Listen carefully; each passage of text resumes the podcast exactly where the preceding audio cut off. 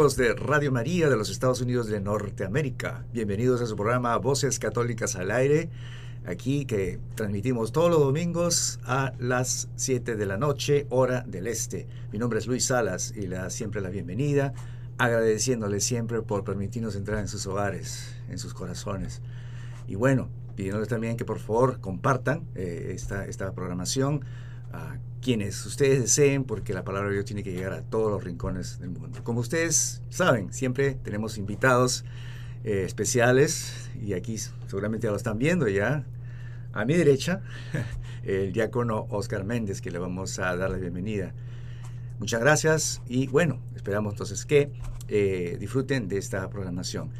Diácono, Oscar, ¿cómo está? Bienvenido a su casa Radio María. Hola Luis, eh, gracias, gracias por eh, estar acá, pues gracias por compartir estos micrófonos en este día y bueno, a la linda audiencia un saludo y bendiciones para todos y cada uno de ustedes. Amén.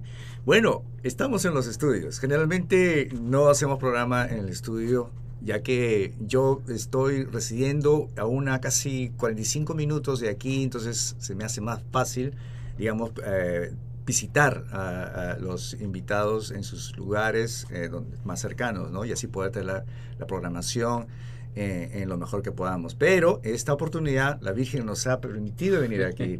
es un día sábado, esta, esta es una grabación hecha en un día sábado, y la Virgen nos ha, Virgen María nos ha este, eh, invitado para estar aquí en, en, su casa, en su radio. Y también hoy celebramos a nuestro santo, ¿verdad? San Juan Bautista. Así es, así es. Entonces, este es un día muy especial, Oscar, de Diácono, Oscar. Sí, sí, no es un día muy especial y la verdad es que me pongo a pensar de que la madre siempre sabe lo mejor. Ah, la madre siempre sabe lo mejor. Yo pienso que nosotros como católicos tenemos esa gran riqueza, ¿ah? esa riqueza de que el Señor no nos ha dejado huérfanos, nos dejó a la madre. Y cuando estamos con la madre, o sea, ¿qué hijo no se siente bien con su madre a su lado. Imagínate nosotros como católicos la oportunidad que tenemos de acercarnos a ella, que sabe mimarnos, sabe querernos, conoce nuestras necesidades y que su mandato es hagan lo que Él les dice. No se roba la gloria de su Hijo.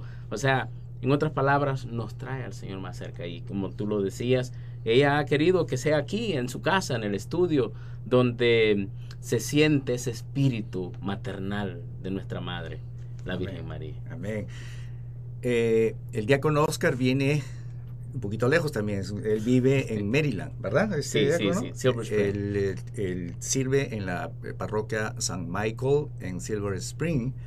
Y bueno, para nosotros, porque también vengo desde lejos, entonces para nosotros no hay ningún problema eh, dar este, digamos, este recorrido porque vale la pena. Así es, no, y venía meditando y estaba orando. ¿Sabe? Antes de, cualquier eh, misión, porque yo le llamo misión, cuando vamos a hablar del Señor estamos en misión, ¿no? Entonces, eh, venía pensando, ¿no? Y venía orando y dándole gracias al Señor y digo, wow, o sea, ¿cuántas veces uno, cuando no está en las cosas del bien, eh, gasta todos los recursos que Dios le da en su bondad para otras cosas? Pero para el Señor a veces las personas, eh, no sé, o sea, no es hasta que uno es tocado por el Señor y que la Madre del Señor intercede por nosotros, que uno dice, ¿sabes qué? Lo que tú me das, Señor, te lo ofrezco a ti. Como dice el salmista, ¿qué te puedo ofrecer, Señor, si todo me lo has dado tú? Todo tú me lo has dado, Señor. Y, y, es un gozo, una alegría. Donde dos o tres están reunidos, ahí está el Señor. Ahí está el Señor. Ah, y que nosotros nos unamos, es diosidencia diosidencia. ¿Por qué? Porque para el Señor eh, todos los caminos que nos promueven, como va a decir San Ignacio, todo existe para darle gloria a Dios. Amén. Amén.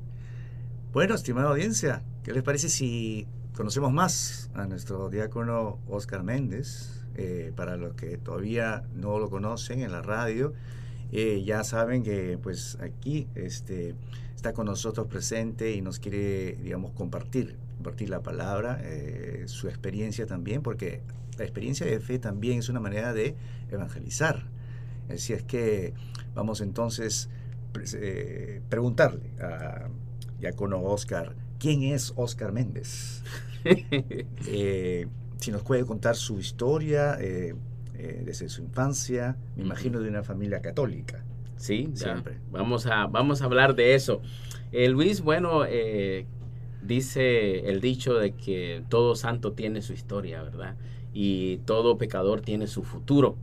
Entonces, y bueno, sí, hoy las personas pueden verme con mi cuello clerical, con mi, mis clerics, como decimos, ¿verdad? Para como un ordenado al diaconado permanente, pero no toda mi vida fue así.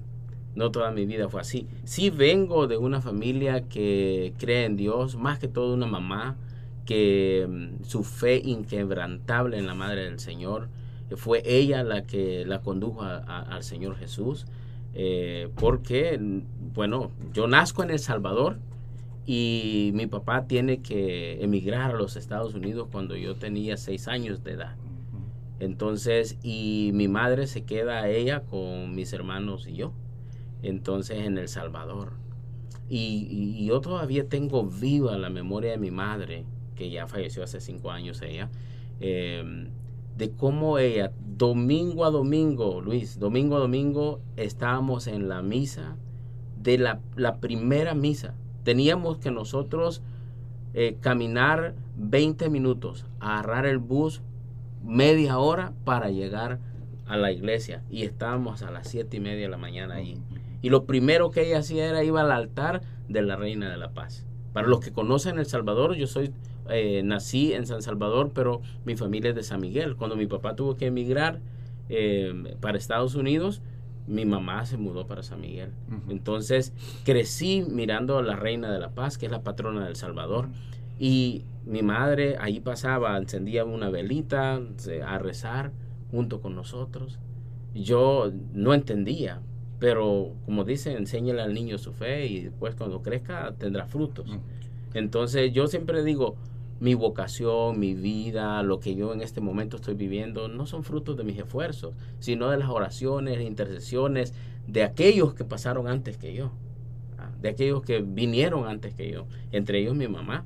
Entonces la reina de la paz era como esa madre que acompañaba a mi mamá, que le enseñaba cómo ser una mamá, y intercedía, oraba por mi papá acá y acordémonos, o sea, estamos hablando allá por los años 85 donde, donde una llamada no es como hoy, ¿verdad? Que vía Zoom, que un FaceTime y que rápido, hey, you know, yo voy a chatear contigo y pues nos comunicamos. No, yo me acuerdo las grandes filas que había que hacer en las compañías de teléfono para hacer aquella llamada al ser querido que vive tan lejos, esas cartas que se tardaban 30 días en llegar. O sea, todo eso lo pasó mi mamá y lo pasó de la, de la mano de la Madre del Señor de la Reina de la Paz. Por eso llevo un, amor muy especial a la Madre del Señor. Porque, y fue mi mamá quien me enseñó ese amor. Pero bueno, como todo joven, o sea, nosotros en medio de una guerra también, o sea, tuvimos que vivir balaceras y todo ese tipo de cosas. Y siempre la fe allí, ¿verdad? Mi papá acá, eh, y luego nos iba a visitar así una vez cada tres años mantuvieron una relación, que es otro testimonio grande, porque muchas veces las personas dejan a sus familias y aquí hacen otra familia. Pero no, eh, mi papá por 12 años pasamos separados, él yéndonos a visitar a veces una vez cada dos años, así, y entonces, y el hecho de que mi papá todavía está conmigo, sale a las prédicas, cuando yo hago horas santas y todo, ahí anda conmigo mi papá, y bueno, vengo a este país eh, después, yo cuántos años tenía? Tenía 16 años cuando llego a este país. Perdido completamente en el sentido que no sabía. Venía aquí sin conocer el idioma, sin saber ni siquiera, o sea, estar en una casa donde uno salía a jugar con sus amigos, a venir a un apartamento donde el vecino de al lado ni siquiera te conoces, eh, no, no, puedes ni comunicarte con él porque te habla inglés y fue un, proceso largo. Entonces pero después ahí llegaron personas que no necesariamente amaban al Señor sino que personas que amigos que yo conocí en los parques y todo eso que me apartaron del camino de Dios. Y pues ya uno en la, etapa de la adolescencia comienza pues a, a revelarse a sus padres y todo. Puedo decir nunca en sí fue un mal hijo a decirle di dolor de cabeza a mi mamá o a mi papá pero pero sí eh, fue una persona que mi fe la puse en pausa, por así decirlo. No iba a la iglesia, dejé de confesarme por años, años. O sea, era una cuestión de que iba a la iglesia solamente cuando se moría alguien, cuando había una fiesta de 15 años, una boda. Y, no, mi vida eran las discotecas, el club, la rumba, el party, o sea, con mis amigos, una vida normal de un joven que anda buscándose a sí mismo. Pero en esos caminos uno puede perderse, ¿verdad? Uno puede extraviarse de la vida que verdaderamente Dios nos quiere dar. Y fue hasta el 2001 donde el Señor viene y, y toca mi vida, toca mi vida. ¿Ya cuántos años tenía más o menos? Eh, yo tenía, en el 2001, tenía 20 años. 20 años. 20 años. O 16. Sí, 4 años. Son 4 años que pasó básicamente a la derecha. Lejos, lejos del Señor, completamente. O sea, Dios está cerca de nosotros siempre, ¿verdad? Pero yo, mira, mi, mi hermano que formó otra parte grande para la formación de mi fe, siempre él desde los 12 años tuvo un encuentro con Dios, una experiencia de Dios y ha seguido en el camino del Señor. Y siempre mi mamá, mi papá, mi papá era un poco más renuente, era más de partidos de fútbol y todas esas cosas, ¿no? Pero, de, pero siempre iba a la iglesia. Pero eh, el Señor después tuvo misericordia de mí, misericordia de mí que, que me llama a estar con Él. Lo primero que Dios hace es que yo comienzo a pedirle perdón a todo el mundo. Pidiéndole perdón a mi mamá, a mi papá, eh, por las noches que mi mamá tenía que a veces quedarse esperándome cuando yo venía de, mis fiestas, de todo. Yo llegaba a casa a veces a las 5 de la mañana y encontraba a mi mamá con el rosario dormida en el sofá de la sala de la casa, esperando que yo llegara. O sea, y son cosas que ahora digo, wow, Señor, cuánto tengo que pedirle perdón al Señor. Pero hay que confiar que Dios también nos ama y que nos levanta, ¿verdad? Y para todos aquellos que nos están viendo, también hay esperanza para cada uno de nosotros. Hay esperanza. Bueno, entonces, el primer encuentro con el Señor, podría decirse que fue en el año 2001. Sí. ¿En qué circunstancias de su vida? Muy bien, muy ah, bien. Bueno, eh, yo sé que estas son cosas muy personales. Sí, sí. Pero en algo usted puede de repente compartirnos para que de esa manera eh, algunos también podamos identificarnos con, con usted, ¿no, Diácono? Ya que posiblemente, especialmente jóvenes, que están pasando por etapas difíciles y que de repente relacionan todas esas experiencias con el testimonio que nos, que nos ofrecen en estos momentos. sí, bueno, la verdad es que, mira, en el año 2001 yo llevaba una vida que me había retirado de la escuela. Eh, em, podríamos decir también me dedicaba a trabajar y a, y a rumbear, ¿verdad? A trabajar y a la fiesta. Tenía dos trabajos y luego la fiesta. Detestaba que me hablaran de Jesús. Detestaba que me abrieran la Biblia. Y la razón por la que alguien, o sea, yo no me gustaba que abrieran la Biblia porque yo había escuchado de que si, si haces el mal sabiendo que estás haciendo el mal, es peor para ti que ignorar que estás haciendo el mal. O sea, eh, ese eh, en mi propia, digamos, en mi corta experiencia de teología, de escritura y todo eso, pero había ese, esa cuestión en mí. Yo decía, es mejor que no sepa y así tal vez tenga perdón en un futuro. ¿ah? Entonces yo detestaba, no, no, no me hablen de eso, no me hablen de eso. Luego no me gustaba a mí el hecho de que las personas pasaran los fines de semana en la iglesia. o sea, yo para mí era una pérdida de tiempo.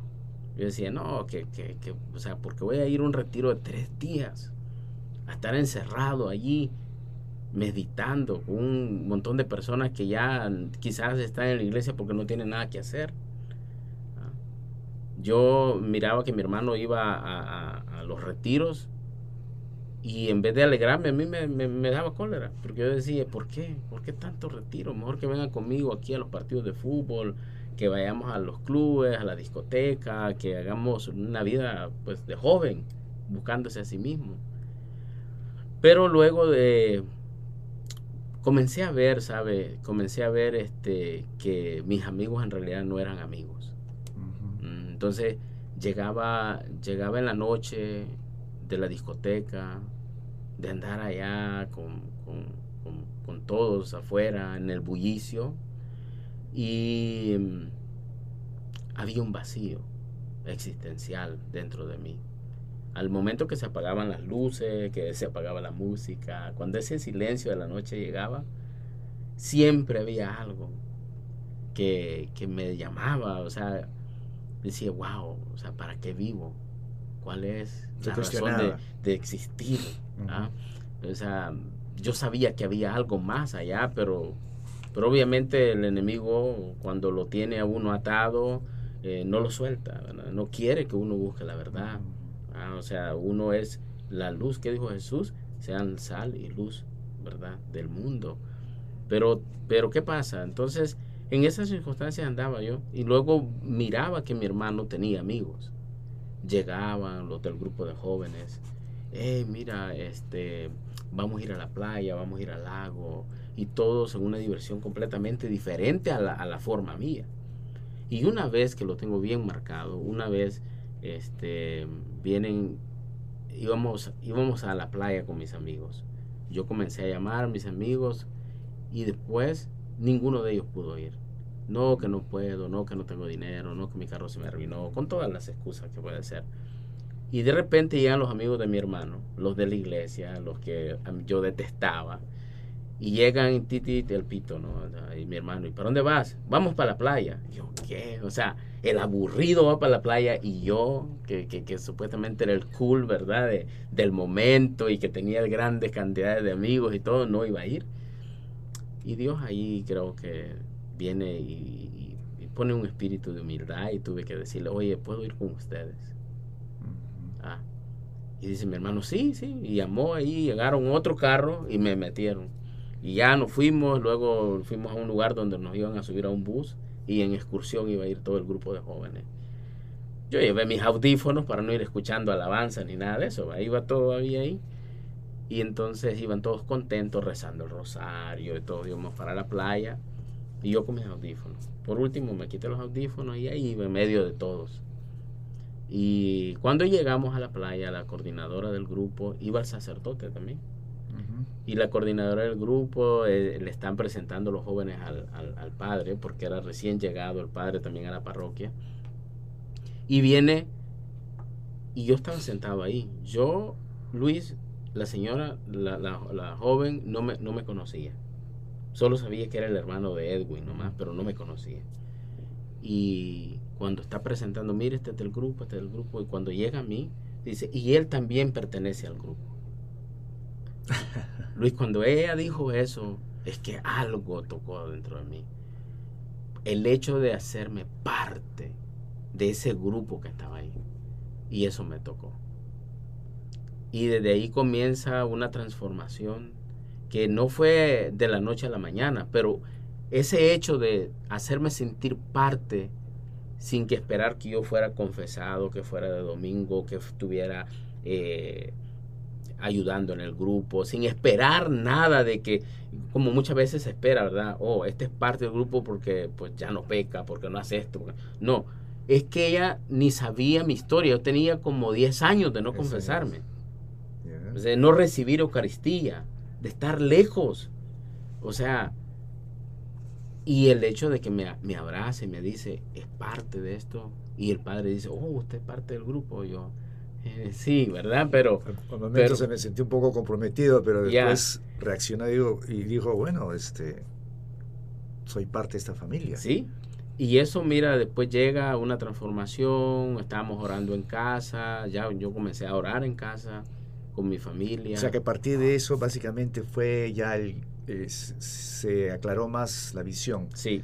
Eh, la venda que tenía bien puesta como que comenzó ya a, abrirse más y, digamos poder más, ver más la luz. Y yo lo que puedo decir, Luis, yo lo que puedo decir es de que cuando una persona es amada, suceden cosas maravillosas. Porque yo ahí en ese momento, aparte de sentirme aceptado, me sentía amado. Amén. Y no juzgado. Me sentía amado. Y entonces, ahora, veinte tantos años después, medito en eso. Y digo, wow. Y si uno mira la Biblia, la mujer samaritana se sintió amada. Y al sentirse amada sucedió un cambio. Y, y yo pienso que la misión de nosotros es eso. Porque si esta muchacha puede haber dicho, oye, él es invitado. O "E- él es el hermano de. Claro, claro. No, ella dijo, "Ey, él es parte de nosotros. Y todavía hablo con ella, tenemos buena relación, somos amigos. Y, y- Pero fue un buen pero instrumento. fue digamos. un instrumento que yo puedo decir que si voy a apuntar a algo que realmente Claro. Dios comenzó a utilizar, vamos a ir, pues son tanta gente, Tanta ¿no? gente, que, que ha pasado. Bueno, estamos con el diácono Oscar Méndez y nos está contando su historia de fe. Ya hemos eh, recorrido básicamente toda la etapa, digamos, antes de Oscar o antes de su conversión. Y vamos a entonces entrar a la segunda etapa. Y para esto vamos a ir un pequeño, eh, una pequeña pausa y regresamos en su programa Voces Católicas al Aire con nuestro invitado especial, diácono Oscar Méndez. Ya volvemos.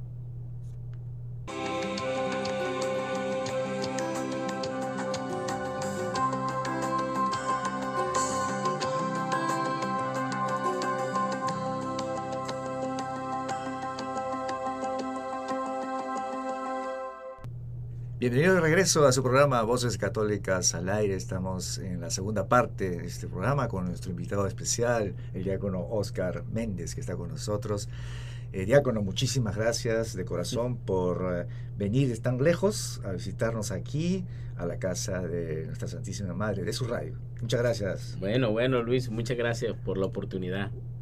Bueno, entonces hay que seguir disfrutando del testimonio de nuestro diácono y vamos a entrar entonces aquí en la etapa un poco más profunda ya. Vamos a, hemos hablado en la primera parte sobre su experiencia y cómo fue su encuentro con el Señor. Eh, y ahora vamos a hablar un poquito ya, digamos, en, en el llamado que el Señor le hace a usted, eh, diácono. Eh, pero todavía no hemos hablado también la parte de, digamos, de, de toda persona joven, ¿no? Que, que busca, digamos, establecer, digamos, una familia o de repente atender el- al llamado del Señor as- al sacerdocio o a, otras, a otro ministerio, ¿verdad? A ver si nos cuenta un poquito de eso, Diácono, ¿cómo fue entonces ese llamado eh, después de que ya tuvo esa visión más clara de que realmente usted pertenecía, pertenecía a, a la iglesia, a la casa, a nuestra casa? Así es. Bueno, mira, yo después de ese encuentro, ah, lo primero que hago es irme a confesar.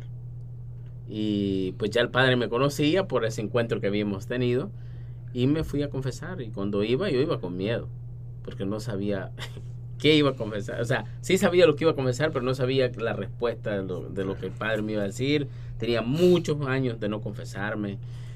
Y cuando llego, el padre Alex viene y le digo, me dice, ¿hace cuánto tiempo? ¿no? La pregunta normal, ¿no? ¿Cuánto tiempo hace que, que no te confiesas? Le digo, "Uh, son muchos años, padre. No, y el padre se levanta, me da un abrazo y dice, Dios te ama. Esto es lo que quiere Dios. Y yo me quedé, pero muy contento. Hice mi, mi confesión y todo. Y ahí estaba el grupo.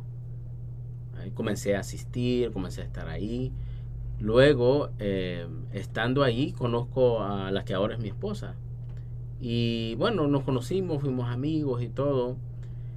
Pero uno, podrás tener muchos amigos, pero cuando hay, alguien especial, comienza, ¿verdad? A, a- ese amor, ¿no? A, a salir, com- comienzas a tener esas experiencias. Pero una cosa que yo le decía al Señor, Señor, tú sabes que te amo, sabes que he venido a este grupo no para buscar novia, sino he venido porque quiero, porque he tenido un encuentro contigo. Yo me recuerdo que yo iba al Santísimo y le pedía al Señor, le decía, Señor, si es tu voluntad, le voy a, me voy a declarar, le voy a decir que, si quieres ser mi novia, si, que me digas que no, si no es tu voluntad y cosas así. Bueno, en eso estábamos cuando un amigo mío me dice, mira, tú ya veo que te gusta Cindy. Cindy se llama mi esposa, ¿no? Y entonces, ¿por qué no le dices que te gusta y que sean tu novia? Y le digo, no, porque no sé, no, deja de andar ya preguntándole tanto al Señor y ve, a, a- de un solo y pregunta. Bueno, después de un retiro que veníamos de New Jersey, ya le pregunté a mi esposa eh, y en aquel entonces, ¿verdad? Cindy. Y bueno, ella dice, lo voy a pensar en aquel entonces, ¿no? Y ya después nos hicimos novios y todo. Seguimos creciendo en, en el, en el Señor. Yo comencé, me dio una sed tan grande de servirle al Señor, Luis, que cuando uno comienza a servir, uno sirve cualquier cosa. O sea, te ponen a limpiar, te ponen a armar sillas, te ponen a dar la bienvenida, te ponen a hacer de todo y tú lo haces con alegría. Porque tú dices, yo decía, no, decía, era de los pocos que tenía carro en el grupo de jóvenes. Entonces a mí me tocaba andar dejando tanto joven por un lado y por otro. Y yo decía, si cuando no venía a la iglesia, andaba con mis amigos en las discotecas, llevándolos de un lado a otro, ¿por qué ahora en el Señor no? Decía, ¿verdad? Y entonces, y servía en todo. Hasta en el coro estuve. Oh, wow. Entonces, estuve en el coro. ¿Por qué? Porque a todo, el mundo venía. no, no sé cantar, Luis, no sé cantar. Entonces, este, pero eh, todo el mundo, venga al coro también, ¿verdad? Como jóvenes, ¿no? No, y me di cuenta que ahí ese no es mi talento. Ese no es mi talento. Ya después no, no sabían ni cómo decirme, mira, Oscar, no es tu talento la cantada. Pero por lo menos intentó. Pero intenté, ¿no? Entonces, pero luego después en discernimiento junto con, eh, con la coordinadora en ese entonces y viendo a ver qué es lo que Dios ponía en mí, pero me dio una sed grande de leer la escritura. Eso y la vida de los santos. Eran dos cosas que no me faltaban. La vida de los santos y leer las escrituras comencé a sacar todo estudio bíblico que la, la arquidiócesis ofrecía, allá estaba Oscar Méndez. Ese, mi, mi, pared llegó a tener tantos certificados de que catequesis aquí, catequesis allá, ah. tantos certificados que después tuve que bajarlos todos porque ya no me cabían.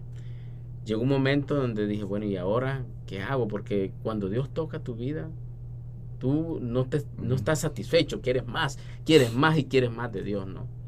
Pero en medio de todo eso también iba por la vocación, ¿no? O sea, yo tenía mi novia, ella estaba estudiando, yo también estaba estudiando, volví a la universidad después de haberme encontrado con el Señor, dije, no, por el camino correcto, no es perder mi vida aquí, eh, saqué mi título en administración de empresas, mi esposa sacó su título en psicología y, y bueno, y seguimos.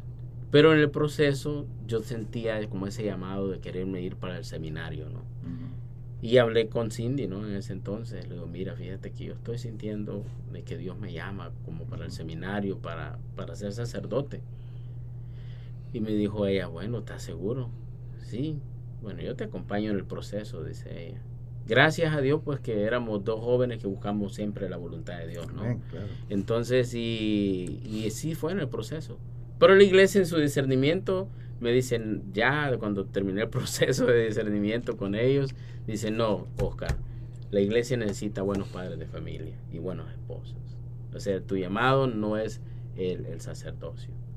Y bueno, uno obediente a, lo que la iglesia le dice, entonces yo tuve que pues, decir, ok, no. Y nunca, nunca eh, terminamos una relación con Cindy por el hecho que estaba en discernimiento. Estábamos en discernimiento en el noviazgo y discernimiento también en esta vocación. Y mm, bueno, seguimos. Cindy bueno, nosotros nos llevamos bien y todo. Tuvimos un noviazgo eh, como de seis años. Eh, ella vivía en su casa con sus padres, eh, yo con mis papás. Y nada, y pasamos así. Después nos casamos en el 2009 y bueno, comenzamos nuestra vida. Conocimos al padre Víctor Salomón, por ahí por el 2005. Eh, nos ayudó muchísimo en nuestro noviazgo, él era nuestro director espiritual, todavía nos comunicamos con él.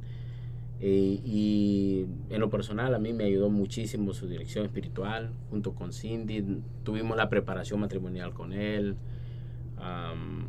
tantas cosas buenas, ¿no? Y ya nunca pensé ser diácono. Después conocí a un diácono el Deacon Ron Ely, y miraba el, gozo que tenía este diácono de servir.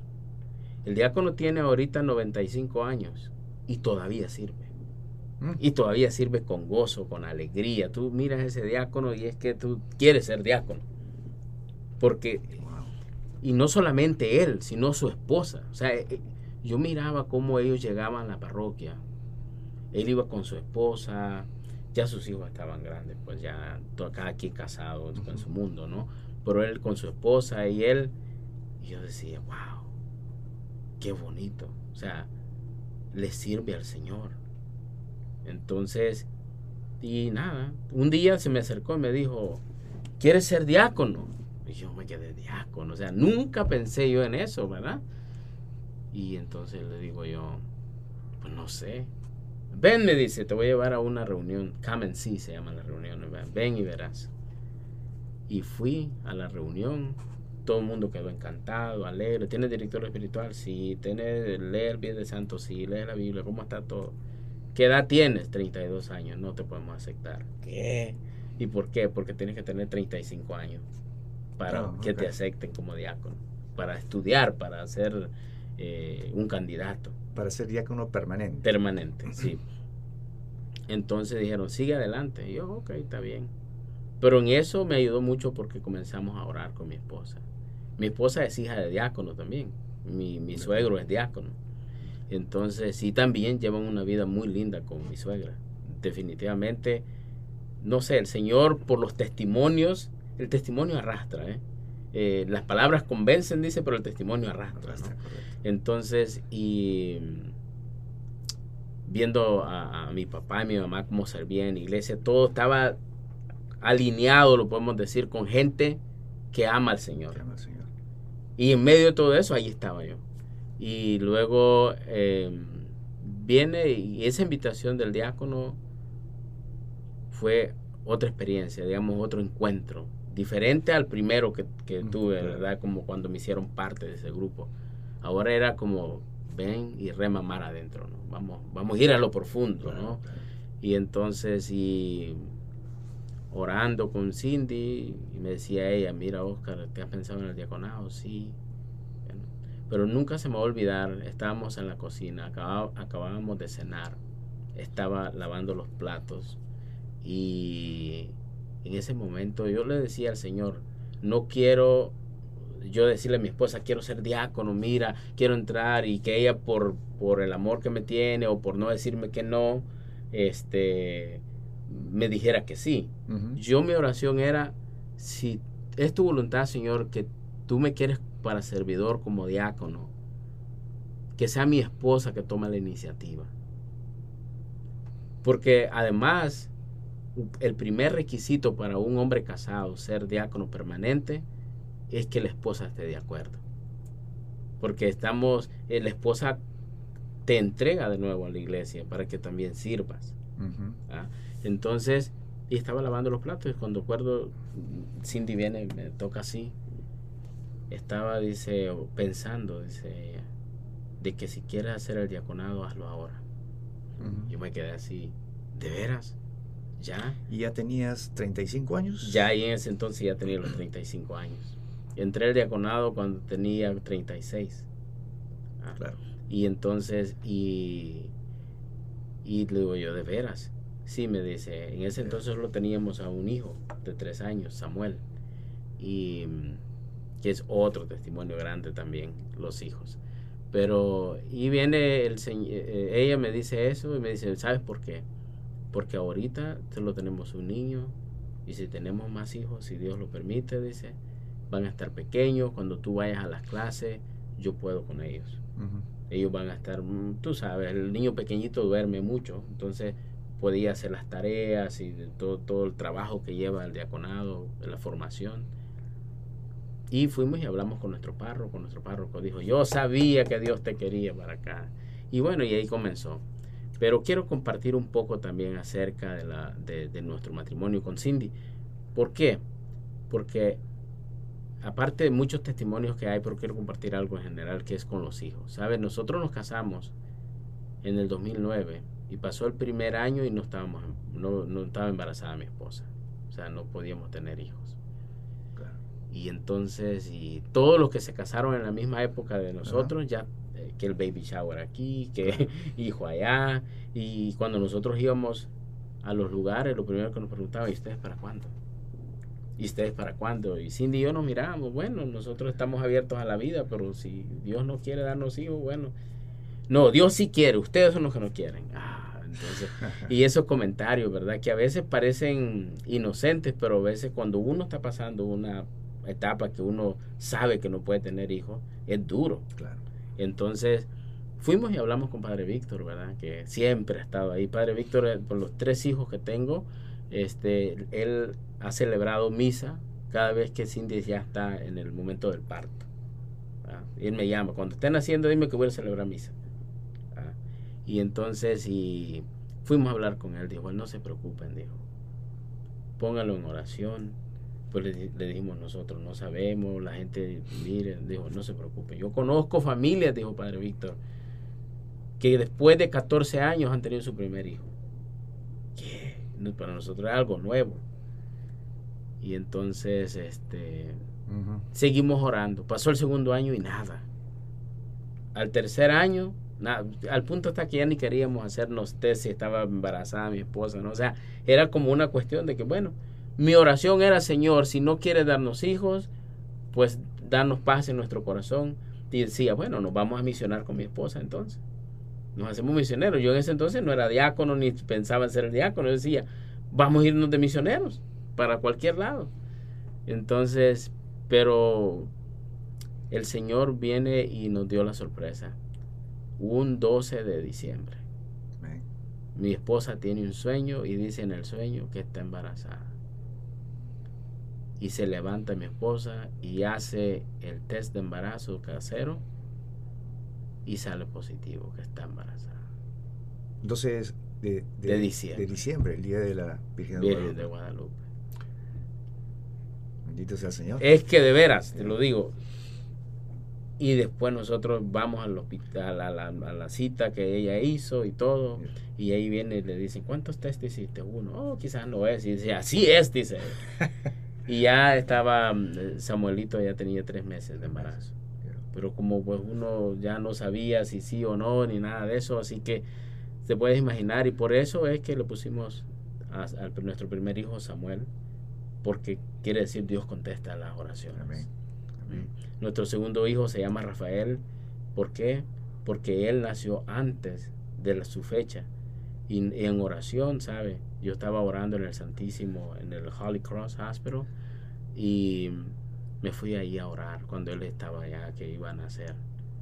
Y un señor viene cuando me vio, porque yo estaba en lágrimas ante el Santísimo, pidiéndole, porque el hospital nos decía de que podía nacer, que no iba a respirar bien, que todo un montón de cosas que te dice el hospital, ¿no? Y yo me fui ahí. Él, a Rafael íbamos a, nombrar a Gabriel, porque él, iba a nacer en diciembre. Entonces, y nació en noviembre. Y vino un señor, se me toca, me dice, ¿qué te pasa? Y le digo yo, es que mi hijo va a nacer, pero va a nacer unas semanas antes. Y me están diciendo esto. Le dije toda la cantidad de cosas. Me dijo, no te preocupes. Todos mis hijos, tiene seis hijos, todos mis hijos nacieron antes del tiempo. Y la semana pasada se graduó el último de la universidad igual y sabe qué, era diácono también, el otro que estaba ahí. Y entonces yo dije, wow, entonces se lo ofrecimos a San Rafael. le dijimos, ¿sabes qué? San Rafael, haznos el milagro que el niño nazca saludable. Mira, el niño nació saludable, pasó todos los exámenes y todo, y por eso se llama Rafael, que significa Dios sana. ¿Mm? Y nuestro tercer hijo se llama Daniel, Alejandro Daniel. ¿Mm? ¿Por qué? Porque sabemos de que Dios lo ama y él, él sí nació todo perfecto, sin ninguna complicación ni nada de eso. Y bueno, decimos, tenemos a un Samuel, tenemos a un Rafael y ¿qué queremos para él? Entonces, decimos Daniel, alguien que ame al Señor. Así que, no, Luis, yo pudiera contar tantos testimonios. Hay tanto que, que, que contar y la verdad, Diácono Oscar, gracias, gracias por abrirse, por brindarnos esta experiencia de fe, que yo sé que está tocando algunos corazones, esas etapas de su vida, esos encuentros que ha tenido con el Señor, y ahora que sirve en la iglesia también, eh, y es, es una misión muy especial, porque tengo entendido que también usted... Eh, también está en los medios de comunicación, tiene su programa en una radio y está activo. Entonces, como el tiempo nos ya prácticamente se nos va, queremos aprovechar, Diácono, para que nos dé un mensaje, especialmente a los jóvenes. Y eh, a esos matrimonios que también están recién, este, digamos, empezando esa vida sacramental y, y ese llamado especial que también puedan tener, ¿no? Porque el diaconado es, eh, es, es, es, una, es un, digamos, este, es una ordenación también que de repente no es tan, digamos, conocido, no es tan popular, si se podría, digamos, este, usar esa, e, e, esa palabra, eh, en nuestro medio. Eh, pero si usted, así, a breve, eh, digamos, a grandes rasgos sería este caso, podría explicarnos qué, qué, función tiene un diácono en la iglesia, para que también nuestra audiencia, especialmente aquellos jóvenes que quisieran también contemplar esa, esa vocación, pues podrían tener algo un poco más claro, ¿no? Sí, yo pienso, eh, Luis, de que lo primero que uno debe hacer es eh, tomarse sus momentos de meditar y recolectarse en el Señor, qué es lo que Dios quiere para uno. Y si eh, por alguna razón hay alguna noción de una vocación al diaconado permanente, a servirle de esta forma al Señor, como nos dice el obispo, ustedes son los hombres de los siete sacramentos, dice, pues tenemos todos, ah, los sacramentos. Entonces, y, si estás llamado a eso, primero, eh, bueno, consúltalo con el Señor, háblalo con tu esposa, ¿verdad? Porque es un, no solamente un ministerio para el hombre, sino un ministerio para la familia. Somos una familia diaconal, entonces requiere mucho. O sea, el hecho que yo esté aquí grabando, haciendo este programa, significa que mi esposa está con mis hijos. O sea, es todo. O sea, yo estoy aquí frente a la cámara, pero eh, hay alguien que está fuerte detrás de mí o conmigo. ¿ah? Entonces, eso, ¿no? Consultarlo con el Señor en un tiempo de silencio, pensar, ver realmente qué es lo que Dios me llama a hacer. Segundo, hablarlo en familia, si tienes hijos adultos, también conversarlo con ellos. Y tercero, hablarlo con tu párroco. Y si alguno dice, bueno, yo siento ese llamado, pero no tengo un, en sí una relación con un párroco, pues que no conozco mucho la iglesia, bueno, inscríbete en una parroquia, asiste a una parroquia y eh, desde ahí parte, desde ahí. Luego sé dócil a la respuesta de la iglesia. Hay que ser dócil. Porque hemos tenido diáconos, o quiero decir personas que han querido al diaconado, que a veces un mes antes de la ordenación la iglesia les dice no. Pero no quiere decir que estás rechazado es que esto es una vocación, ¿verdad? Entonces una respuesta, un llamado. El hecho de que te digan que no a una vocación no significa que te están descartando de las líneas de Dios, no.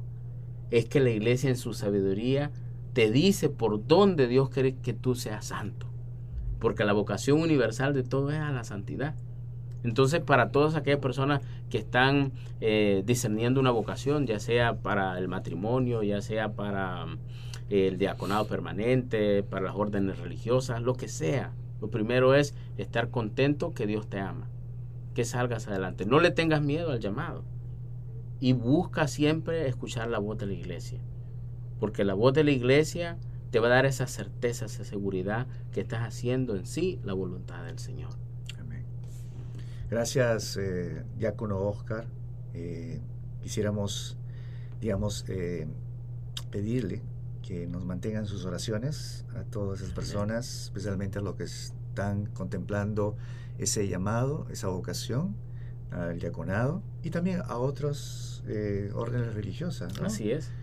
Sacerdocio o también el matrimonio, obviamente. Eh, y bueno, queremos su bendición eh, y una oración también para, para, cerrar este, este, este episodio tan especial Estamos en la casa, en la sede de Radio María, aquí en Washington. Bueno, a 45 minutos de Washington, específicamente en Manassas. Y, bueno, este, esperamos pues que en otra oportunidad también eh, tengamos otro programa con el diácono y hablando de otros temas actuales de la fe. ¿Qué les parece? Claro que sí. Muy bien, vamos a ponernos ya, estamos en la presencia de la Madre, vamos a saludarla diciendo, Dios te salve María, llena eres de gracia, el Señor es contigo.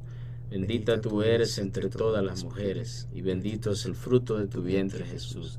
Santa María, Madre de Dios, ruega Señora por nosotros pecadores, ahora y en la hora de nuestra muerte. Amén. Oramos, Señor, por cada uno de los hermanos que nos sintonizan, que miran este programa, para que sean bendecidos, sean ungidos y sobre todo, Señor, todas las peticiones que tienen en sus corazones. Y el Señor esté con ustedes. Con su espíritu. Y la bendición de Dios Todopoderoso, el Padre, el Hijo y el Espíritu Santo descienda sobre cada uno de ustedes y permanezca para siempre. Amén. Amén. Muchísimas gracias por su visita. Bendiciones. Bueno, hermanos y hermanas, nos vemos en la siguiente programación de Radio María, en su programa Voces Católicas al Aire. Nos vemos en la próxima entonces.